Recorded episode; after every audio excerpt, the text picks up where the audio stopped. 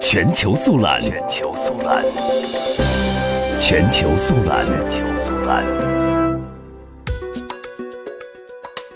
韩国总统文在寅二十一号公布了最新的人事提名，联合国资深女外交官康京和被提名为外长人选。虽然这项提名仍需要接受国会听证，但是无论听证通过与否，被提名人最终都可以获得任命。美国当地时间二十一号，康金和直言，在外交难题众多的情况下，肩上担子很重。据韩联社二十二号报道，康金和通过人事听证会被任命为部长，或将成为韩国外交部历史上首位女外长。